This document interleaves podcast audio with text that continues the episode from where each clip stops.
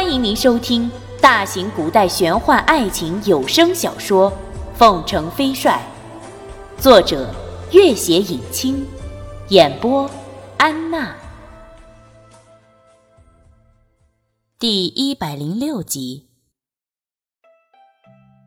两人在那片土碎的枇杷园里停下脚步。君玉细细看那枇杷树。这树开的花一串一串如褐色的穗子一般模样，十分朴实，根本不似花儿。但是君玉见过它结出的果实，却是黄澄澄的，十分可爱。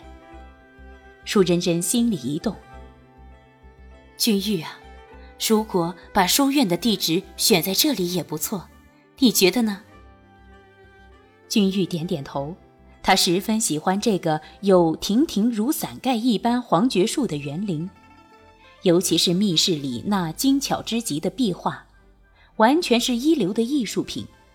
如果真把书院的地址选在这里，倒也不错。又是一轮朝阳升起的时候，众人已经接近荣城边境。朱瑜勒马往荣城的方向看了看，张扬心道。朱大人有什么事情？你们先走到渝州府等我，我随后就会赶来。他转身看去，夏奥喇嘛和一名贴身喇嘛正护送了拓桑走来。他看了看戴着手镣的拓桑，拓桑依旧是那样平静的表情。他走到拓桑身边，夏奥喇嘛怒道：“你想做什么？”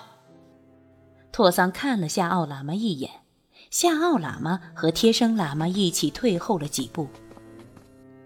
朱瑜笑了起来：“哼，我要去蜀中就地重游一番，你猜猜看，他会不会在那里出现？”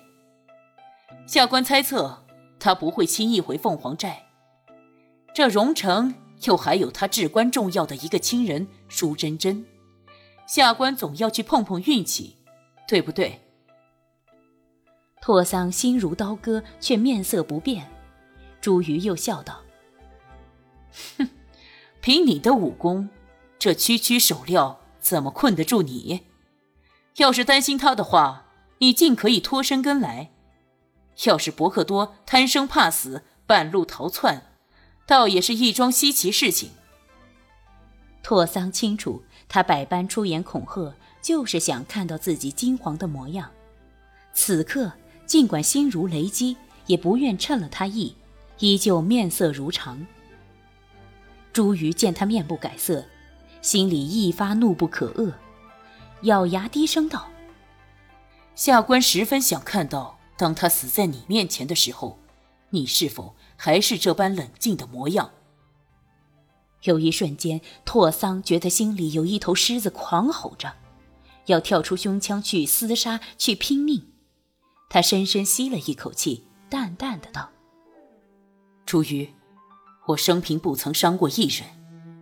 你若用你的那些伎俩去害他，无论天上入地，我必取你性命。”朱瑜大笑起来：“ 哈哈哈哈，拓桑。”你终于不再像个秃驴，像个男人的样子了。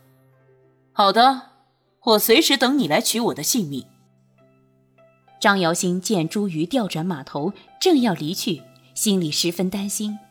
川陕一带各种势力出没，他们押解的人身份又那般特殊，如果路上出了事情，谁也脱不了干系。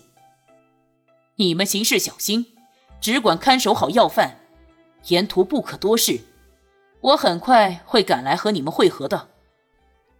张瑶星不敢抗命，只得带领众人先往渝州的方向而去。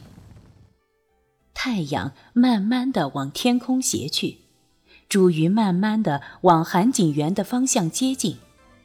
他唯一熟悉的地方就是这座园子。他原本打算就在这片阴森森的园林门口随便看看，向过往的一切记忆做个了断。他来到门口，怔了片刻，心忽然跳动的异常厉害。韩景园里人来人往，繁花似锦，完全不是记忆中冷清清、阴森森的模样。有几个游人好奇地看了他几眼，朱宇也不理会旁人的目光，信步走了进去。远远的一阵悠扬的琴声传来，朱宇停下脚步，听了听，不由自主地往那琴声的方向而去。那是黄桷树下一片清幽的小小的广场，广场四周都开满了鲜花，而正中的空地上则放了一张古琴。一个少年正悠闲地坐在那里，轻抚琴弦。朱瑜呆呆地站在人群中，犹如一截木桩，心里无法思考，脚步也无法移动，只觉得天地之间，爱也罢，恨也罢，都已经变得那么遥远。那琴声实在是太过美妙，让人的身心都进入了一种从未有过的美好宁静。而那弹琴之人的眉梢眼角，笑意无限，风神如仙。在少年的四周聚集了许多游人，安静助听，其中绝大部分是各种年龄、不同身份的女人和孩子。许多姑娘们、孩子们手里捧了花儿，待得少年一曲终了，齐齐爆发出一声欢呼，纷纷将那些花朵向台上扔去。瞬间，少年的头上宽宽的崭新的蓝色袍子上都堆满了形形色色的花朵。少年微笑着向众人致意。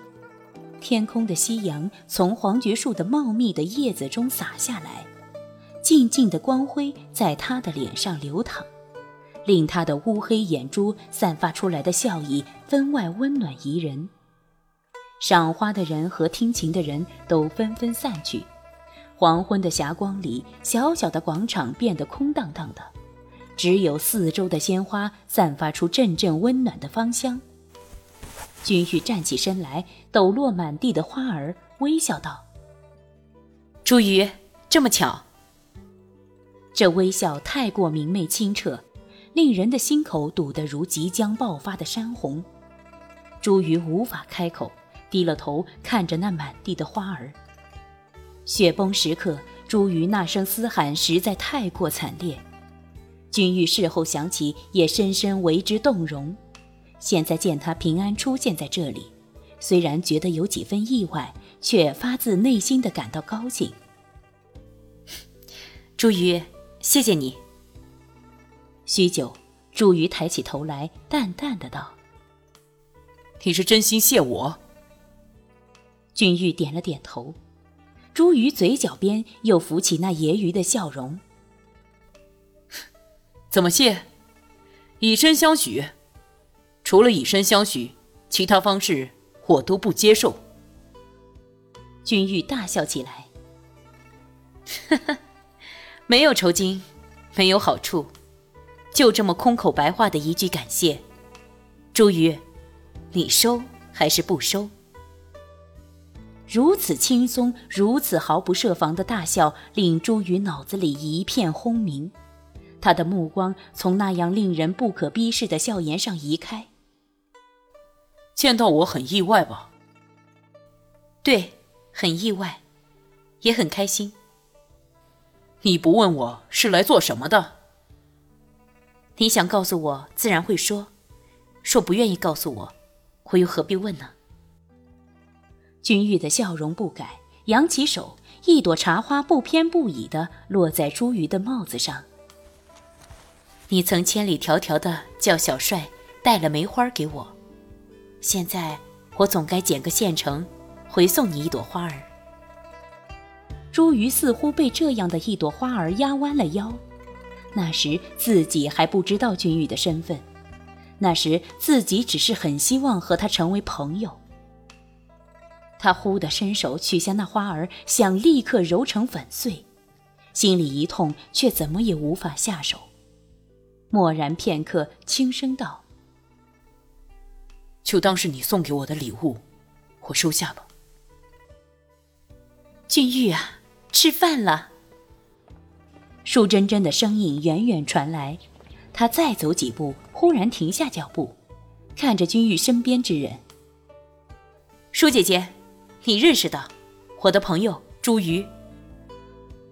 朱瑜受君玉所托，曾在青城山一战中救治舒珍珍，舒珍珍自然记得他。舒真真虽然和朱丞相有大仇，却受了朱瑜恩惠。再加上听君玉提起雪崩前朱瑜曾跟着跳下去的事情，心里早已对他没有恶感，但是一时之间也无法和他平常相处，只是淡淡道：“你们先聊，我再去看看花圃的花苗。”